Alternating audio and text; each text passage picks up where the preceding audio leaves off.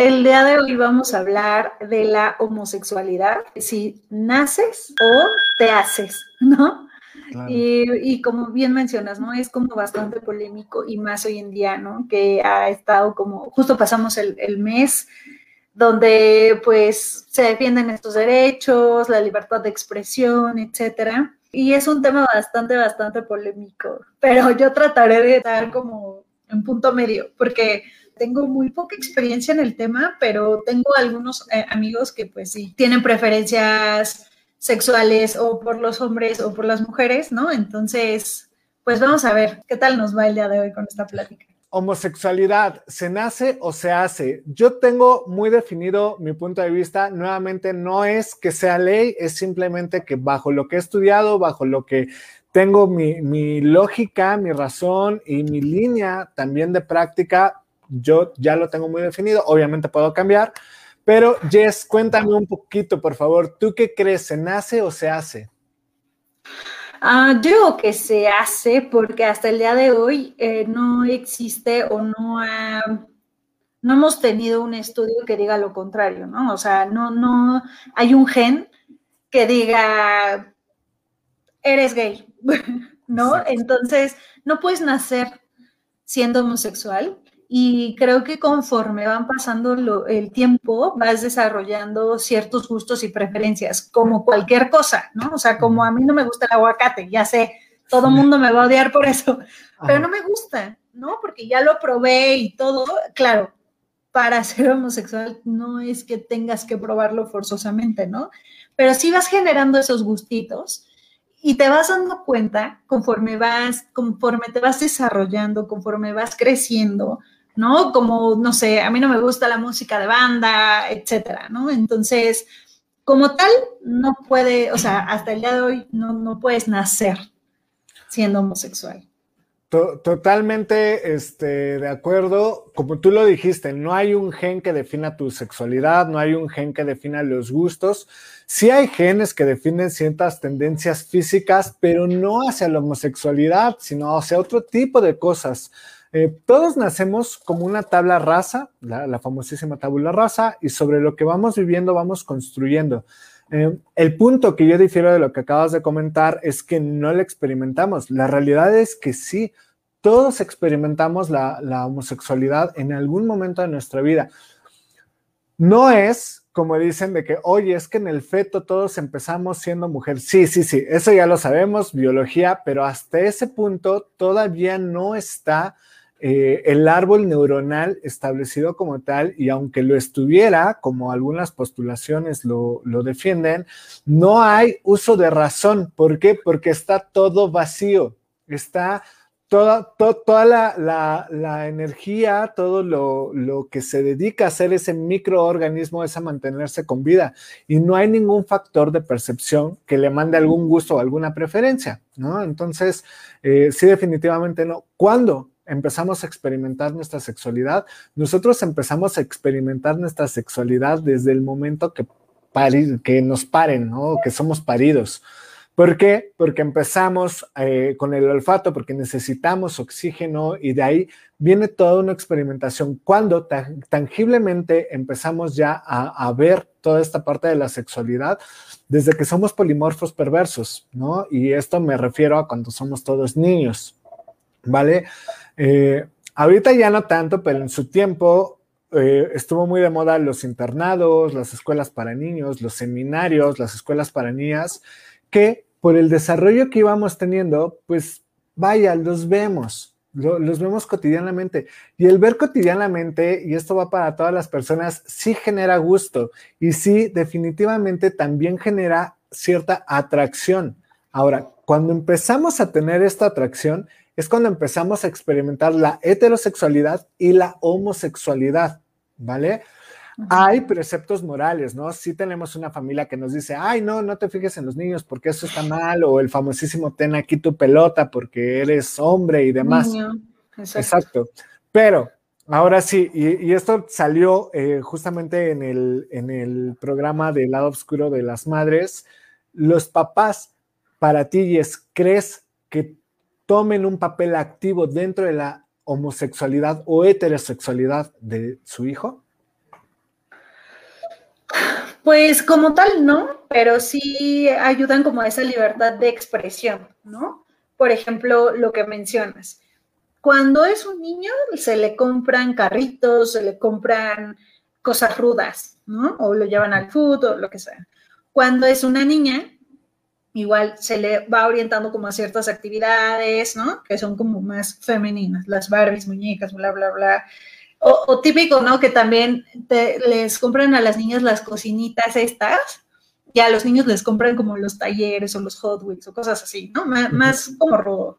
Entonces, también he sabido de historias en donde a los niños, pues no les, o sea, si el niño pide una muñeca, los papás muchas veces eh, es como shock o cortocircuito, ¿no? Pero creo que también eso depende mucho de cómo piense la familia, ¿no? Porque ahí también puede ser, mm, todavía vivimos como en una sociedad un tanto machista, ¿no? Entonces, el hecho de que tu hijo te pida una muñeca es como, ah, ¿por qué? No, una muñeca, no, es gay, ¿no? O sea, de inmediato lo asocian. Entonces es como, güey, ¿no? O sea, el niño puede seguir siendo niño o más bien puede seguir teniendo preferencias sexuales heterosexuales, pero al final quiere bailar ballet. ¿Cuántas eh, personas tenemos que, han, sobre, han destacado en ballet?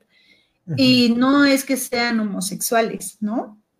Entonces, creo que ellos eh, sí interfieren mucho, pero en la libertad de expresión más no que ellos intervengan en si te gustan las niñas o si te gustan los niños, a menos de que haya ya un tema más como, eh, ¿cómo se llama? Como traumático, podríamos decirlo, Miguel, como algún suceso, ¿no? Que llegara a, suceder. Lo estábamos platicando la, semana pasada, ¿no? Creo que ahí, eh, bueno, tú, tú puedes este, profundizar más sobre ese tema, pero lo que habíamos dicho de, de un niño se vuelve homosexual después de haber tenido una experiencia de ese tipo traumática como una violación. Ahí no, no solamente como, reducirlo a eso y me apegaré desde, desde el principio de la pregunta. Es importante separar dos parámetros muy fuertes, ¿no? El primero es sexualidad y el otro es toda la cuestión de género. Eh, no, un niño afeminado o una niña amachorrada no significa que sea lesbiana o que sea eh, homosexual, bueno, que ambos sean homosexuales, porque igual no quiero pasar límites que se puedan malentender de repente. Que también esa limitante me molesta, pero platicaremos después de, las limitantes lingüísticas.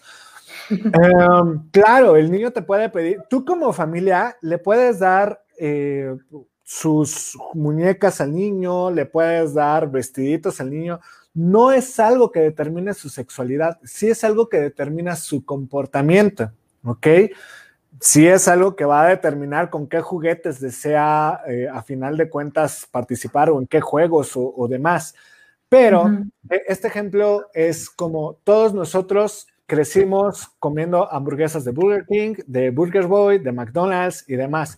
Y de repente llegan las famosísimas hamburguesas veganas.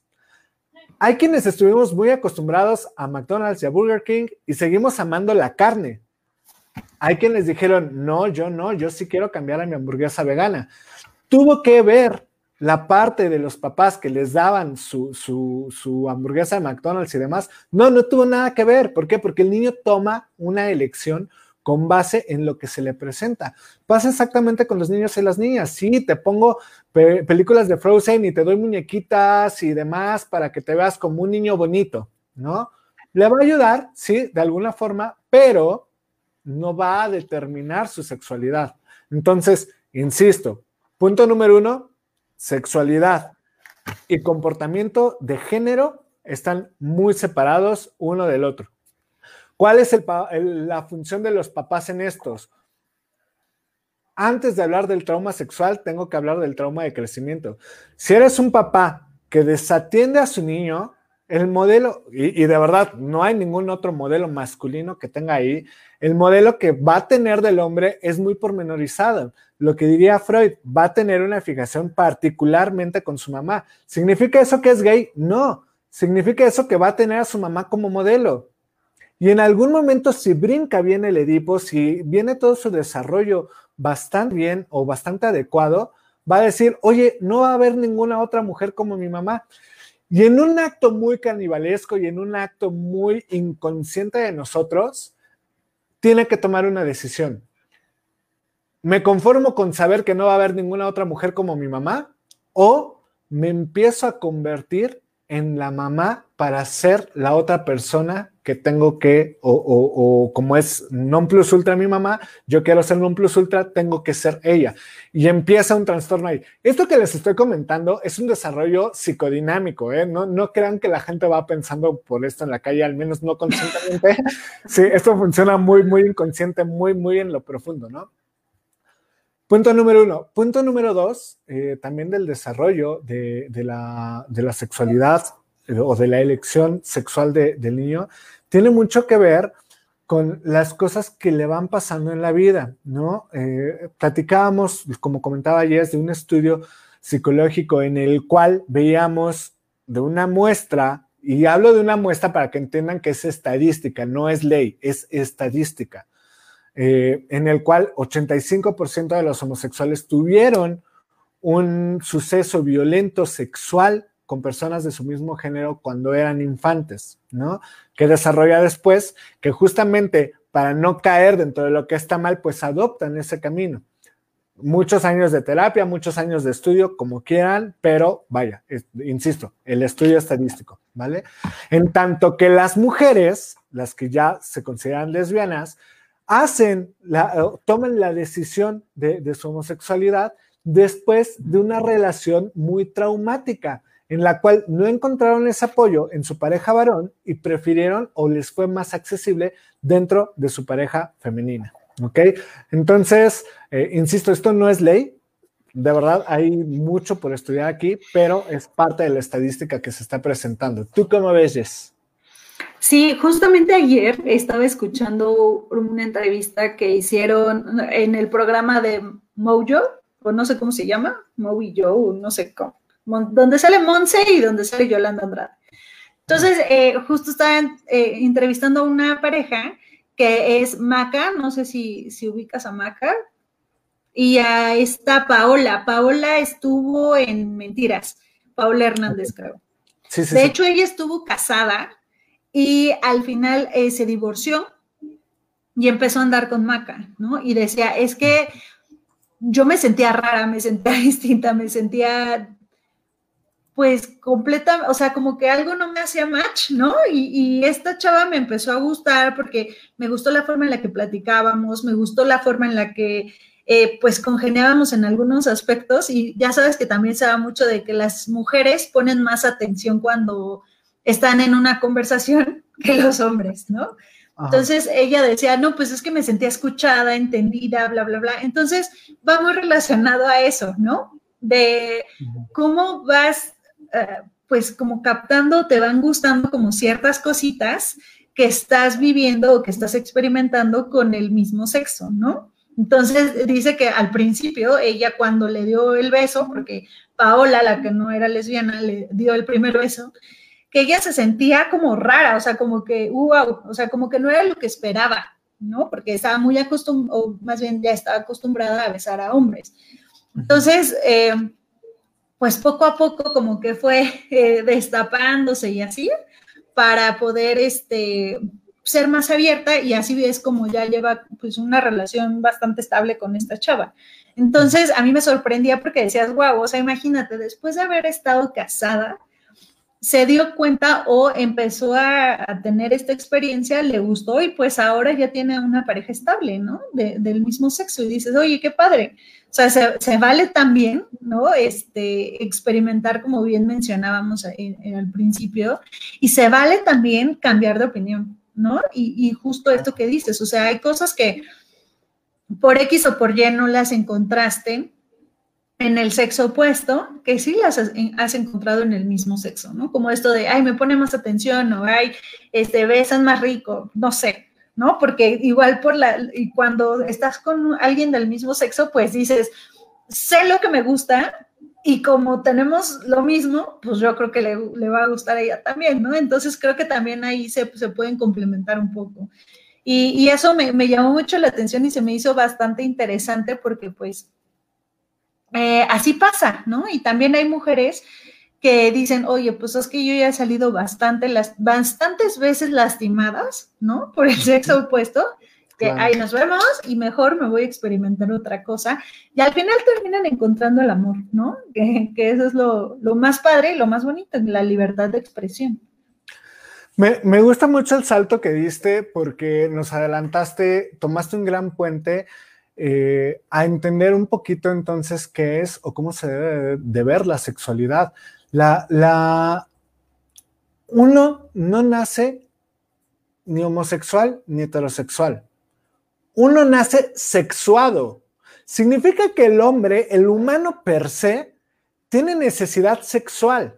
Y no necesariamente estoy hablando de coito, ¿sabes? me, me, refiero al contacto con los sentidos con otra persona. ¿Vale? Y así como yo no soy homosexual cuando veo a un profesor varón, ni tampoco soy un pervertido cuando veo a una niña eh, 16 años en la calle, porque no, pero sí estoy teniendo cierto tipo de, relación sexual porque le estoy viendo, porque entra por mis sentidos, eh, nosotros vamos a ir escogiendo de qué forma nos vamos aproximando a las personas. Y esto que acabas de decir de Paola, que, por cierto me, me cae hiper, hiper, me da bien, se me hace una mujer guapísima y súper interesante.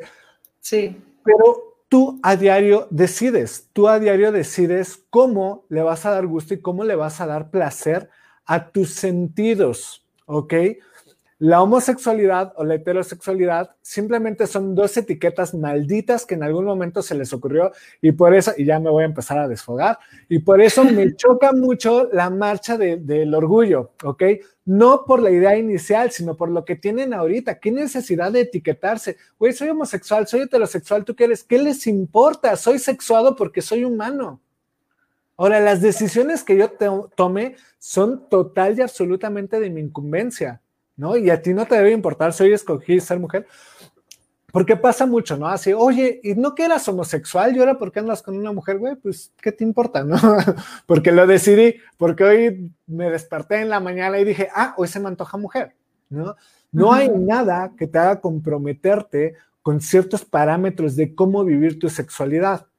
Así como un día decides vivir tu sexualidad con tu marido o con tu esposa de una u otra forma y no lo andas pregonando por el mundo, pasa exactamente lo mismo. ¿Por qué? Porque es una decisión de con quién vas a compartir este rasgo tan humano que es la sexualidad. ¿Ok? ¿Puedes cambiar de decisión? Sí, claro, todas las veces que quieras. ¿Puedes tener decisiones extrañas? Sí, en tanto que no violentes el criterio o la persona ajena. ¿Ok? Exacto. Sí, eh, eso de, ay, yo tengo una preferencia por las niñas, no, no, no, perdón, insisto, el criterio ajeno es aquí importantísimo, no es un opúsculo que debemos de cuidar. nos hacen una pregunta, Jess, va, te la voy a aventar a ti, pero sé que es general, ¿no? ¿Qué pasa con los chicos que viven con figura materna y figura paterna y son homosexual? ¿Quiénes son homosexuales, Ivonne? ¿Los chicos o las figuras? Un poquito. Yo creo que los hijos, ¿no? Se refiere a los hijos. O sea, como que es que también está mucho ese, no sé cómo decirlo, pero no es tabú, pero es como la estructura de padre y madre igual a alguien normal. O sea, y normal me refiero a heterosexual, a sin problemas eh, de autoestima o problemas psicológicos o bla, X, Y o Z, ¿no? O sea, como una persona bastante bien estructurada y bastante bien mentalmente, etcétera, en todos los aspectos, ¿no? Entonces, eh, yo creo que no, no importa, o sea, hay muchísima gente homosexual que vive con su papá y con su mamá y como decíamos, ellos no son influencia al 100% para que tú decidas si te gustan las personas del mismo sexo o no, ¿no? O si eres bisexual, ¿no? Al final del día es, eso depende de cada persona y es gusto, pues tuyo, ¿no? No importa si solo viviste con tu papá o si solo viviste con tu mamá o si viviste con ambos. Y creo que aquí lo, lo más padre o lo más bonito o, ahora sí lo más... Eh, el, mejor tabú que podemos tener es una persona que tenga libertad de expresión, ¿no? Para su persona. O sea, el que pueda tomar decisiones y que sus papás respeten esas decisiones es lo fantástico. No importa si te educaron los abuelos, si te educaron los tíos, si fuiste adoptado, si lo que sea, ¿no? Porque eso no debe de definirte como persona, sino más bien los valores que te inculquen. Y como tú bien mencionabas, ¿no? O sea, aquí lo importante es que no lastimen a otras personas, ¿no? Por, porque a lo mejor no pudieron tomar alguna decisión o etcétera. Entonces, creo yo que, no importa de, si vives con tus papás o, mamá o lo que sea. Sí, eh, en, en esta parte me, veo muy tentado, Ivonne, a contestar como analista, eh, pero entendiendo que es un programa de revista y que de verdad le debería servir a la mayor cantidad de personas posibles, em, te comentaré, para los analistas tiene un peso importante la forma simbólica en la que vamos entendiendo el cariño y el amor de nuestros padres y, y cómo en el inconsciente se va forjando. Ahora, no importa que tengas una excelente, excelente figura paterna y una excelente figura materna. Si creciendo te gusta, te gusta. ¿Por qué? Porque las figuras paternas y maternas adecuadas, congruentes, dan esto que acaba de comentar Jessica. Te dan la libertad, la posibilidad y el valor de tomar tus propias decisiones basados en tus gustos, en tus necesidades y en tus requerimientos personales, aunque esto no le cuadre al mundo. Ahora, esto que te estoy comentando, si tú vas a cualquier libro de psicología de hace 20 años, 10 años, lo vas a encontrar totalmente distinto. ¿Por qué? Porque la homosexualidad, aunque es antiquísima, desde, al menos desde la Iliada, te, te puedo decir que ya hay todo este rasgo, el estudio moral de ella, pues empieza hace poco, porque antes nada más era pecado y punto que se acabó, ¿no? Hoy entendemos, y, faltaría ver, y no me quiero meter en temas religiosos, cómo es la recomprensión de esto, pero al menos sí para las familias en México sigue siendo un tema muy fuerte, sigue siendo un tema de si tú eres homosexual es porque yo fallé como madre. Pues no, si tu hijo es homosexual y se lo calla, estás fallando como humano. Exacto. ¿Vale? Ahora, inconscientemente, ¿juegan un papel importante? Sí, sí, sí, sí, lo sabemos, objeto A y objeto B. ¿Te sirve esto? No, porque llega un momento en el que todos tienen que decidir. Eh, tengo un amigo que estimo mucho y que no voy a decir su nombre porque ha decidido cambiar su vida, pero les juro que era el gay más gay del mundo que pude haber conocido en toda mi existencia. ¿Ok? Eh, tenía su pareja, vivían felices, nos llevábamos súper bien, pero decidió tener familia.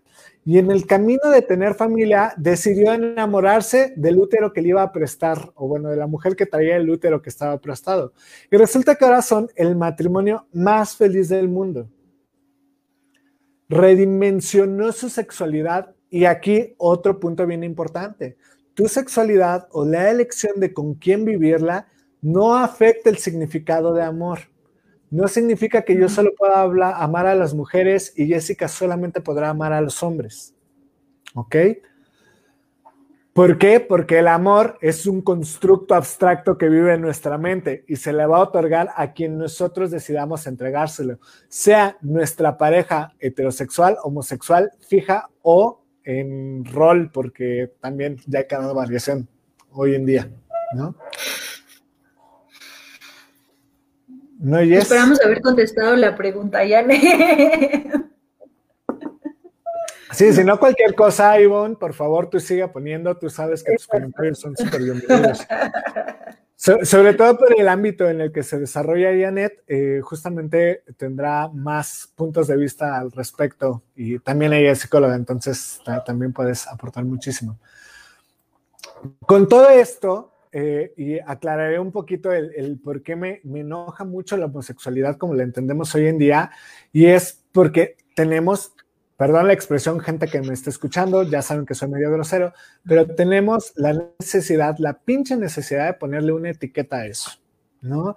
Eh, en un mundo que estamos viviendo y que las redes sociales están todas disparadas por quitar las etiquetas, por luchar contra los patrones impuestos y bla, bla, bla, lo que hacemos para derrocarlas es poner más etiquetas. No, no, hay error más grande que, que ese cuando somos humanos ¿no? y lo que queramos hacer con todos nuestros accidentes o cadencias aristotélicas está en nuestra decisión hacerlo. ¿no? Entonces, no nos casemos con una idea. Y otra cosa, cuando decidas, no sientas culpa, ¿no? Así de, oye, es que después de 20 años me di cuenta que, que no soy gay, que resulta que sí me gustan las mujeres o los hombres o como quieras vivir tu homosexualidad. Y pues qué bueno que lo decides, qué bueno que estás consciente de eso. Ahora ve y disfrútalo porque te perdiste mucho tiempo de, de todo eso que se fue acumulando, ¿no? ¿Tú cómo ves esa parte?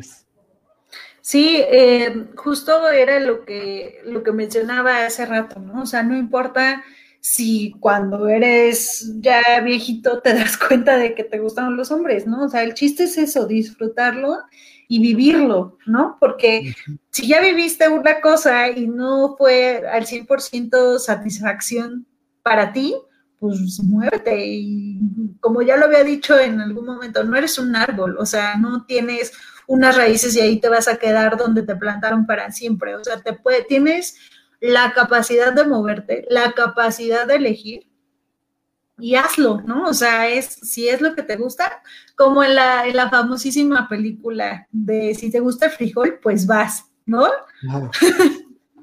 Entonces, sí, creo que eh, para cerrar como el primer punto, los homosexuales eh, no nacen y tampoco los papás tienen la culpa, por ponerle alguna, algún nombre a la, palabra, no tienen la culpa de que seas homosexual, ¿no?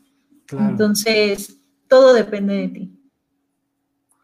Sí, hay un punto, y aquí ya me van a poder empezar a insultar, ¿vale? Eh, sí, Voy a rozar dentro de lo políticamente incorrecto, lo políticamente correcto, lo que les va a doler, lo que no les va a doler. Eh, antes de empezar con esto, sí quiero que sepan y entiendan que este es un espacio plural, ¿vale?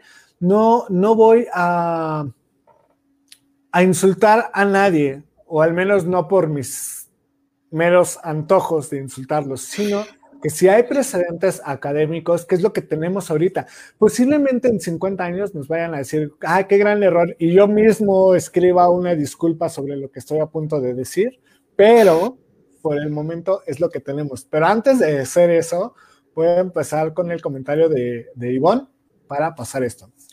Chicos, no generalizo, pero ¿qué pasa con los chicos homosexuales que experimentan con muchas parejas y no encuentran una relación estable? Ok, vale. Muy, muy, muy buena pregunta, este, Ivonne. El problema de esos chicos es el mismo problema que con los heterosexuales. El problema no está en su sexualidad. El problema está en su concepto de pareja, en su concepto de amor y en los KPIs o en los indicadores que le ponen al rendimiento de su relación. ¿Vale? Para usar, perdón, esto va a sonar muy soez y grotesco, Disculpa a todas las señoritas que nos están escuchando, pero para usar el pene y para usar la vagina, no necesitamos un tutorial en YouTube, ¿verdad? Nada más, ah, mira, así funciona, lo descubrí, lo disfruté, ¿no? No así para el amor. El amor, aunque es una parte natural, se confunde mucho con muchas cosas. Se confunde con el enamoramiento, se confunde con la posesión, se, se, confunde con la obsesión. Y esto sí es responsabilidad de la formación paternal y maternal. ¿Ok? Porque son los modelos y las conductas aprendidas que nos van dando. Llega un momento en el que se cinde, ¿no? Y cada quien es responsable por lo que aprendió, desaprendió y por lo que quiere cambiar. Pero el que vayas cambiando de muchas parejas, no tiene que ver con tu sexualidad o con tu decisión afectiva, tiene que ver con tu capacidad y con tus conceptos de amor, salvo que tú opines lo contrario, Jessica. No, bueno, Eh, sí, justo, para empezar, eso de, que seas homosexual y blanco no significa que no puedas tener una relación estable o que no puedas experimentar con diferentes tipos, ¿no? O sea, también hay veces que no encuentras a esa persona que te llene al 100%, ¿no? O sea, que cumpla como las expectativas, lo que tú quieres. Hablábamos también en temas anteriores de, de los objetivos personales, ¿no? Que tengas. Y a lo mejor esa persona con la que estabas, pues resulta que no era lo que, lo que querías o lo que buscabas, o te diste cuenta que, no sé, era tóxico o etc., etc., ¿no? Porque puede haber muchas variables. Y, justamente las personas heterosexuales también hay muchísimas que no, que han tenido como pues muchas parejas que también hoy en día eso se, se criminaliza bastante con las personas, ¿no? O sea, es como de, güey, anduvo con 100, no manches. O sea, y es como, güey, y, ¿no? O sea, eh, justo también este, escuchaba que ahora las mujeres también ya llegan eh, experimentadas, ¿no? Con algunas parejas o cuando llegan al matrimonio. Y por experimentadas no es nada más cerrarlo sexualmente, porque muchas personas lo cierran sexualmente también, ¿no? Y es al contrario, es experimentado porque hoy en día las mujeres tienen diferentes objetivos y diferentes planes, ¿no? Como antes de casarme quiero viajar a todos los continentes, ¿no? O antes de casarme quiero hacer todo este tipo de cosas, o quiero salir de fiesta, o quiero bla, no sé, muchas cosas. ¿Por qué? Porque voy a estar plena y ya plena puedo o pleno puedo entregar lo mejor de mí a esa persona, ¿no? Y, eso pasa en todas las parejas, no nada más por ser homosexual va a ser diferente o por ser lesbiano, lesbiano, ¿eh? Lesbiana va a, va a ser distinto o lo, o lo, tienen que ver de diferente forma, ¿no? Incluso también para, para. Eh, para empezar a definir gustos sobre el mismo sexo, necesitas experimentar eh, si sí te gusta o no te gusta, porque a lo mejor tú puedes pensar de, ay, sí, me gustan las niñas porque eh, solo pienso en niñas y veo a las niñas y me gustan y me llama la atención y, se me antoja besarlas, ¿no? Y ya cuando las besas dices, ah, no, creo que no era por aquí, simplemente me gusta admirar el cuerpo femenino, ¿no? Entonces ya ahí vas, este, empezando a tomar decisiones, ¿no? pero no solo porque seas con eh, orientación sexual diferente, es que pues no puedas tener una relación estable. Al contrario, creo que eso nos pasa absolutamente a todos. Sí, definitivamente, hasta que aprendemos, aprendemos a amar y, y, aprendemos a respetarnos y con base en ese respeto a convivir con una pareja que estaría muy bien que tomáramos ese tema, pero será tema de otro vivo, ¿vale? Sí. ahora sí, a punto de meterme el pie yo solito y con toda la apología que ya levanté, vamos a hablar sobre si la sexualidad se cura o no, ¿vale? Eh, mi respuesta es muy clara, muy concreta. No sé si tú quieras dar la tuya antes, Jess. No, quiero escucharte. Porque creo que se viene una respuesta bastante ruda de tu parte. La, respuesta en verdad es muy sencilla, es muy simple y es muy amigable. La explicación es la que es complicada. La homosexualidad no se cura porque no es una patología, no es una enfermedad. No se cura la homosexualidad. Punto.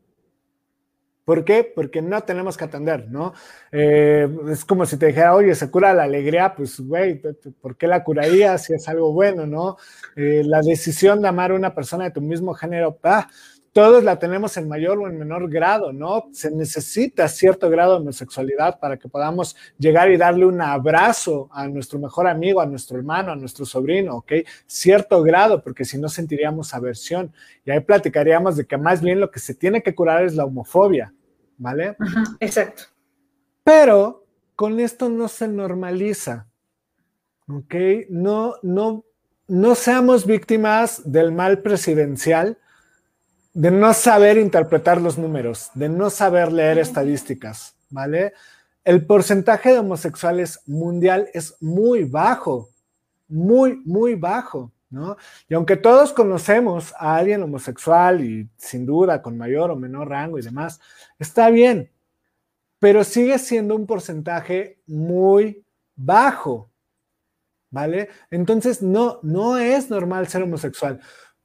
¿Qué tiene el, gremio? Y, qué, y me caga que ellos solitos se llamen gremios, pero usaré sus propias palabras para no meterme en problemas políticos, como ya me ha pasado antes.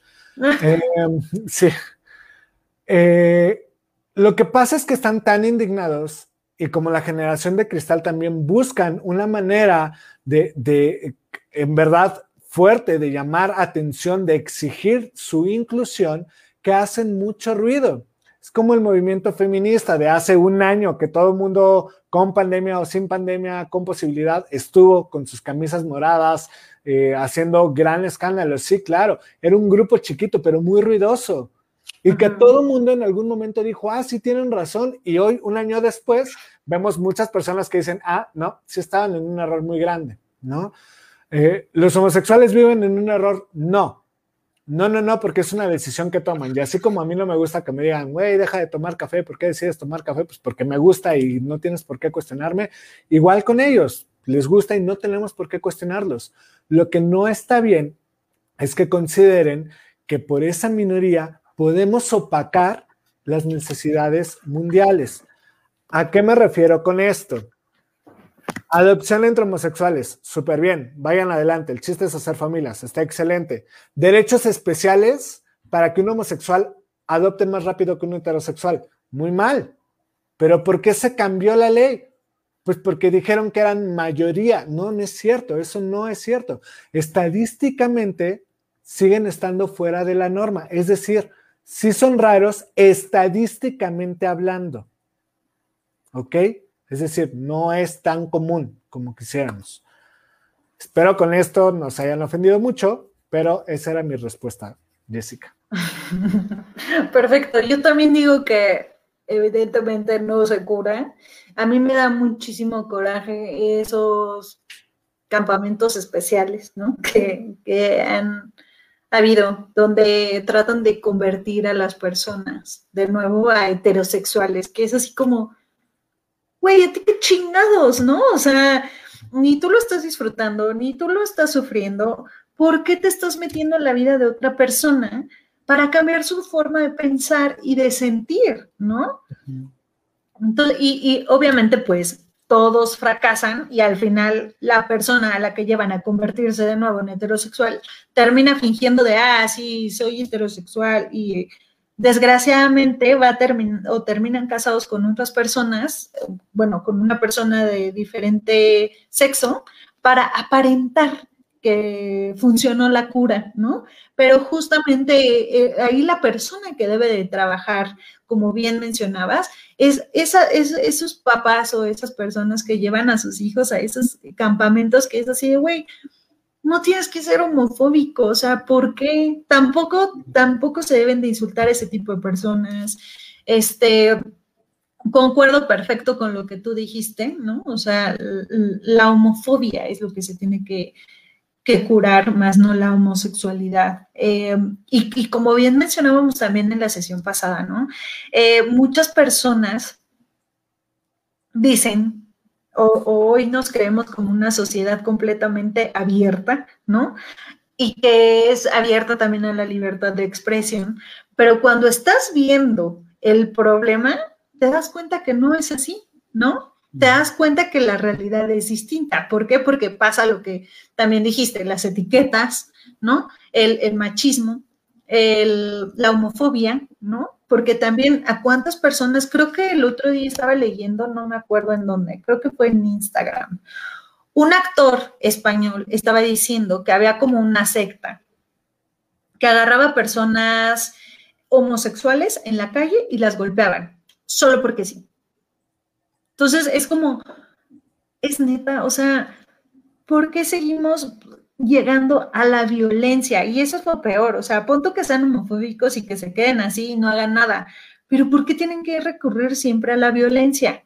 ¿no? Entonces eso es lo que nos está afectando. Esa es la enfermedad que debemos de curar con toda nuestra sociedad, porque decimos una cosa y hacemos otra completamente distinta, ¿no? Entonces, definitivamente no se cura, no es una enfermedad, es cuestión de gustos y mi opinión es, no se deben de meter con esas personas porque a ustedes qué chingados, ¿no? O sea, no, lo, ni lo sufren ni lo gozan. Entonces, dejen ser a las personas, incluso personas de, su trabajo o lo que sea, ¿no? Que, ay, es que es bien payaso. ¿Y a ti qué? ¿No?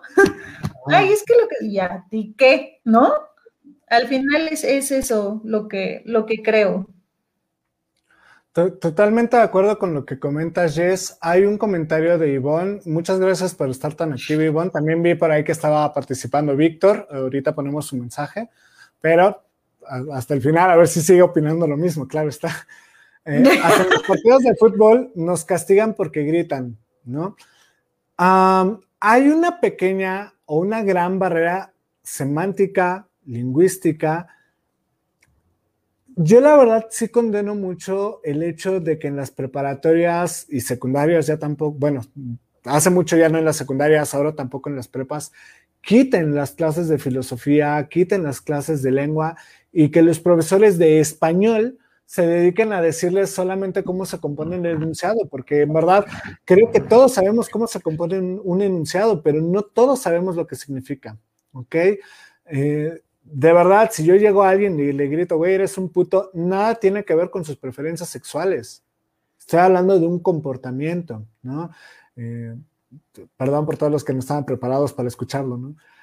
Eh, pero nuevamente, esta barrera semántica que tiende a y que ahorita, como comentaba ayer, se ve muy favorecido por una bola de idiotas grasnápidos que tienen una cámara y como nosotros su canal y empiezan a decir un montón de estupideces, pero sin documentarse, ¿no? Pequeña gran diferencia, nosotros nos documentamos, eh, hay muchos que no, y están motivando a muchas personas a hacer gran cantidad de idioteces, ¿no? Eh, ¿Sabes qué? Vamos a hacer una marcha todos de amarillo para apoyar a los homosexuales con SIDA, porque se les antojó hablar de los homosexuales con SIDA. Pues está padre que los apoyes, pero ¿por qué necesitarían apoyo? Yo creo que los servicios médicos se lo están dando, seas homosexual o no seas homosexual. ¿O es que quieras un trato especial para ellos? ¿Qué es lo que estás buscando al etiquetarlos a todos? Entiendo, entiendo los, los listoncitos de, de lucha contra el cáncer de mama. Tienen razón, muy bien, vamos a apoyarlo. ¿Por qué? Porque estamos apoyando a todos o a todas las que tienen la enfermedad. El listoncito de tal color para todos los que padecen esclerosis múltiple. Ok, todos los que padecen esclerosis múltiple. O los niños autistas, ¿no? Que les llaman los niños azules. Exactamente, los, los, sí, los niños azules o índigo. Muy bien, ok, porque abarca a todos, pero oye, no, yo quiero un derecho especial solamente algo que pasó hace poco, ¿no? Solamente para las madres solteras quiero apoyo especial, güey, también hay papás solteros. O sea, en verdad debería de ser por la maternidad y la, y la paternidad soltera, para todos aquellos que tienen un hijo y no tienen apoyo, punto. Y ya, pero no, tenemos, cerramos nuestros ojos a ver justamente estas minorías enojadas. Y está padre, pero la verdad es que un problema de minorías sí le está afectando a la mayoría.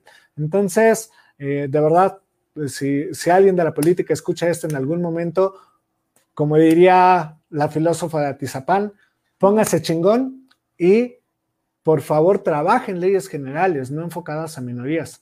El tema de Just Stop, ahorita pues, platicaremos en otro programa de ese. Sí, porque justo también eh, dicen, es que no queremos ser señalados, pero a la vez sí quiero hacer mi grupito, ¿no? Entonces es como sin sentido, ¿no? O sea, ¿por qué? a ver, no quiero ser señalado, pero vamos a hacer un desfile en reforma solamente para los homosexuales. Güey, pues, no entiendo, o sea, no quieres ser señalado, pero sí quieres estar enfrente de todos. Exacto. O solo porque ahí te sientes como 100% libre, ya, este, vas a, la marcha, ¿no? O, ay, es que yo quiero ver, que apoyar y quiero que vean que estoy apoyando y entonces vas ese día, pero después te olvidas. Entonces también es con, como esta congruencia y seguir, ¿no? O sea, si en verdad es algo que tú predicas o que tú estás de acuerdo o que tú quieres apoyar, lo haces todos los días, no nada más un día de, sí, vamos a la marcha gay, vamos a la marcha gay, ¿no? Y no gay, o sea, todo general, el día de la marcha de las mujeres, lo que sea, en verdad lo que sea. Y, yo lo veo más como discriminante, ¿no? Así de, ay, pues vamos a hacer solo leyes para bla. Así es, sí, y yo, o sea, ahora yo me siento discriminada porque soy una persona que pues no tiene un hijo y que no es madre soltera o porque no soy lesbiana ni o porque no soy transexual o bla, bla, bla, ¿no? Entonces es como de, ahora me están discriminando a mí por no ser como ustedes, ¿no? Es, y llegamos como, es un círculo vicioso, ¿no? También. Total. Y aquí aprovecharé el bucle, o, bueno, aprovecharé la salidita para hacer un bucle a la parte que comentábamos con Janet de los papás y el papel de los papás dentro de la homosexualidad, ¿ok? El problema no es que las personas desean ser homosexuales. El problema es que vivieron con tanto tabú que lo que más desean ya ni siquiera es vivir su sexualidad como se les antoje. Lo que más desean es romper esa regla y hacer ver a todo mundo que pudieron romper esa regla. Entonces pasa este tipo de exhibicionismos, porque eso, señores, no es libertad de expresión, eso ya es exhibicionismo. ¿Por qué? Porque hubo un papá y una mamá que reprimieron mucho, no tanto su sexualidad, como sí la capacidad de poder expresarla, de poder vivirla, y toman y buscan la mínima oportunidad para salir y gritarla a todo el mundo. Y los modelos de paternidad son muy distintos. De verdad, todos conocemos un homosexual que dices, no había forma. ¿Por qué? Porque eres cero afeminado o cero amachorrada, ¿ok? No tienes detallitos, sí tienes tu pareja, pero nunca platicas de ella. Como todos nosotros no llegamos al trabajo a platicar de, ay, miren mi pareja y ta, ta, ta, ta, porque no lo hacemos. Lo mismo ellos pero también conocemos a la otra persona y coincide, al menos, insisto, en la estadística de los estudios que se estaban llevando a cabo y lamentablemente la UNAM aquí nos está quedando muy mal porque la UNAM no está lanzando estos eh, estudios, es imposible que Cambridge se nos adelante, es imposible que la Universidad de Oslo lleve batuta en esto. El MIT. Del MIT no estoy seguro, yo no lo he revisado, pero sin duda debe de haber algo. Digo, yo hablo ahora sí que de las fuentes que yo consulto eh, para igual no caer en, el mismo error, pero el problema con esto es, o, lo que rescatan los, los estudios, perdón, es que aquellos que pudieron vivir su sexualidad con mayor tranquilidad con sus padres son los que menos alarde necesitan hacer de grandes y viceversa, los que vivieron con más tabú, con más represión, con más reprimendas, son los que buscan la mínima chispa para explotar. En la película de Cruella, por favor, vean el único cachito que le veo interesante que hayan metido al transgénero, al homosexual transvesti que sale en la, en la película. Eh, es lo único importante que dice. Lo, demás se nota mucho el intento de Disney por ser eh, inclusivo, pero bueno, ese es mi tema. Em, y este caso también pasa con los heterosexuales, ¿ok? Mientras no te toques ahí porque Diosito te va a castigar, no te toques ahí porque te van a salir pelos en la mano, no te tal, tal, tal, tal, tal, tal, tal, tal. Cuando son grandes, tienen esta necesidad desorbitada de vivir su sexualidad y presumirla a todo el mundo, ¿no? Entonces, aquí nuevamente es donde veo, sí tiene un papel importante la formación de los padres en cuanto al conocimiento del hijo y las capacidades para expresar su sexualidad libremente. Sí, completamente de acuerdo. Definitivamente. Y a mí me encanta, te lo juro, cómo se van uniendo todas las pláticas que hemos tenido durante estos meses, ¿no? Eh, metiste un poco de desaprender para aprender, ¿no? De los objetivos, del autoterapia, te automotívate, entonces, eh, es, es como ir formándote y sobre todo estar seguro de lo que quieres y de lo que buscas. Claro. ¿No? Y, y ahí también me encanta porque es bien padre, súper fregón, que cuando ya eres adulto, ¿no? Cuando empiezas a, darte cuenta del mundo real, que volteas para atrás y dices, qué chingones valores me, inculcaron mis padres, ¿no? Entonces, e, eso es lo, lo, más, la satisfacción más grande que puedes tener como adulto, el, el poder decir, mis papás me apoyaron, mis papás, este, gracias por todo lo que me dieron, me ayudaron, ¿no? Y ojalá que los papás que todavía no han podido entender o los papás que apenas están formando nuevas generaciones, vean este punto, ¿no? O sea, vean lo importante que es inculcar valores a los niños para que sean unos adultos sanos mentalmente, ¿no? Eso, eso está súper, súper padre. Claro. Eh, en esta parte también hay un muy, muy buen punto que acabas de tocar. Nosotros somos hijos de una generación que ya venía algo en rebeldía eh, al respecto de la moralidad, pero seguían siendo sumamente y desorbitadamente morales. Eh, yo amo mucho a mi señora madre, donde sea que estés, porque sé que ves este programa en destiempo, pero te lo agradezco mucho. Mi madre me ayudó mucho, por ejemplo, a toda la parte profesional, me ayudó mucho en la parte académica, pero en la parte sexual siempre fue muy, eh, este tema no se platica en casa, no, no se habla, ¿no? Le vamos a pagar a la escuela para que ellos en algún momento te hablen de eso, ¿no? pero llegó un punto de mi adolescencia, adultez, en la que me dijo, yo sé que no soy el mejor modelo ni soy conocedora del tema para hablarte al respecto, pero venga pues, o sea, ya aprendiste a estudiar, ya te enseñé a, experimentar, hazlo. O sea, lo que yo no puedo hacer como padre, lo tienes que hacer tú como humano.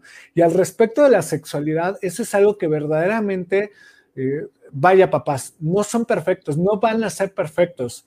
Y el momento en el que ustedes se den cuenta que lo sobrepasa, hijo, de verdad, ya te di lo que pude, lo demás te toca aprenderlo a ti. ¿No? Aquí, aquí estaré escuchándote, ajá, si estás bien o estás mal, te darás tus topes, pero vas, vas tú, ¿por qué? Porque ya me excediste, ¿no? Entonces, esa parte también es muy importante para que empecemos a luchar contra los, los tabús, empecemos a generar nueva conciencia de futuros papás, nueva conciencia de mexicanos que nos hace mucha, mucha falta. Porque este tema, como les decía al principio, es un tema de humanidad, ¿Vale? Oye, ahorita me acordé porque en algún momento cuando yo era adolescente y ni tan chiquita, o sea, tenía como 20 años yo creo, mi mamá de repente un día voltea, me abraza y me dice, hija, ¿eres gay? Pero así y yo, no, ma, ¿por qué? ¿Me viste rarita? O que dice, no, pero es que quiero saber pues, ¿qué te gusta? ¿Qué haces? ¿No? Y, también es muy válido que, los papás tengan esa apertura para los hijos y, que te pregunten, ¿no? Que, que, quieren acercarse y que también nosotros no cerremos como esa comunicación, ¿no? O sea, al contrario, hay que abrir y decir, no, sí, me gustan los niños, o no, sí, me gustan las niñas, o ¿qué crees que sí? ¿No? No sabe cómo decirte y sí, ¿no? Entonces eso también está, está bastante padre. Definitivamente, totalmente de acuerdo, Yes. Pues se nos acaba el tiempo, Yes. Me gustaría muchísimo saber tus conclusiones, saber qué sacamos de esta sesión. Como dijiste, todas las sesiones se vienen enrolando una con otra.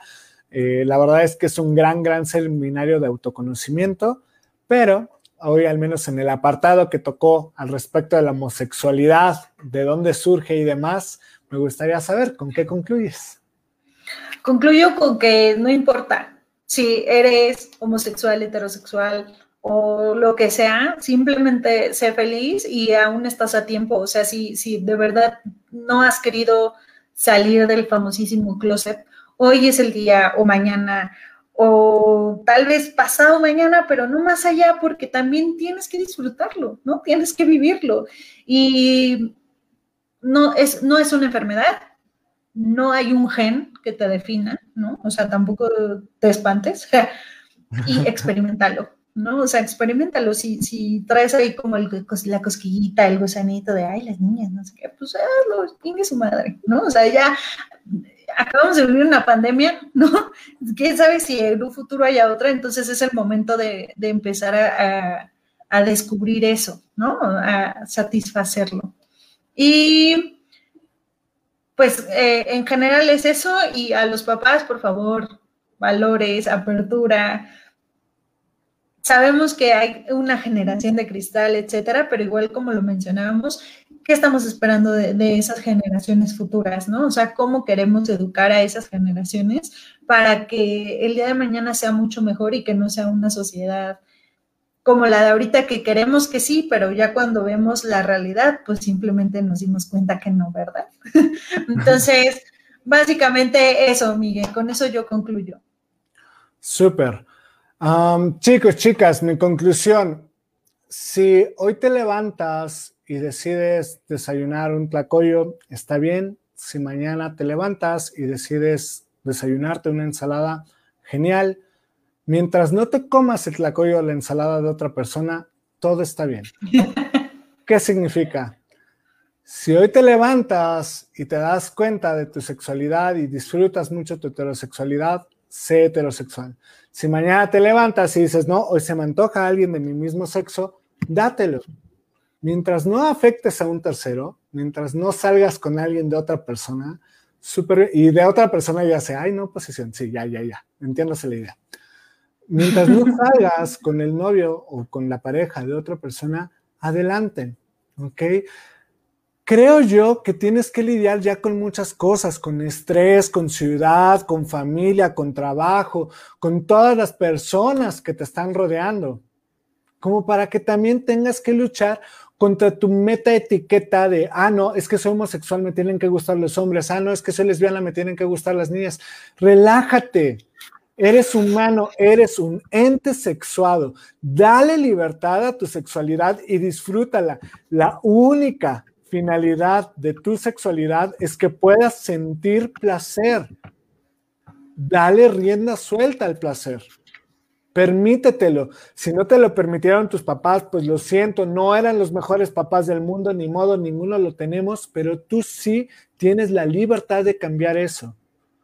Tienes que vivir tu sexualidad como se te antoje, sin darle explicaciones ni nada a nadie. ¿Vale? Por un lado. Por otro lado, no esperes que te curen de tus gustos. ¿Por qué? Porque son tus gustos. Esos no se curan, ni los podemos enjuiciar. Y tercero, busca que tus gustos, y, esto es súper, súper real, busca que tus gustos te fortalezcan en una vida alegre. Que cada una de las decisiones que vas tomando sea para sumarte bien. Sobre todo las que son de sexualidad porque el hombre, en cuanto a especie, es 90% sexual, ¿no? Entonces, y el otro 10% es YouPorn. Entonces, de verdad, pónganse las pilas, chicos, ¿vale? Pues muy bien, Jess, muchísimas gracias. agradezco también a Víctor que estuvo dando comentarios. Eh, me, gustó mucho, por eso lo vamos a poner. Espero no haber fallado ni haber cambiado eh, tu idea. Janet, muchas gracias por estar aquí. Naye, Jessica, los de siempre. Isa, que estás desde Xmiquilpan, muchísimas gracias por estar todos. Nos vemos la siguiente semana. Betsy, donde sea que Muchas gracias.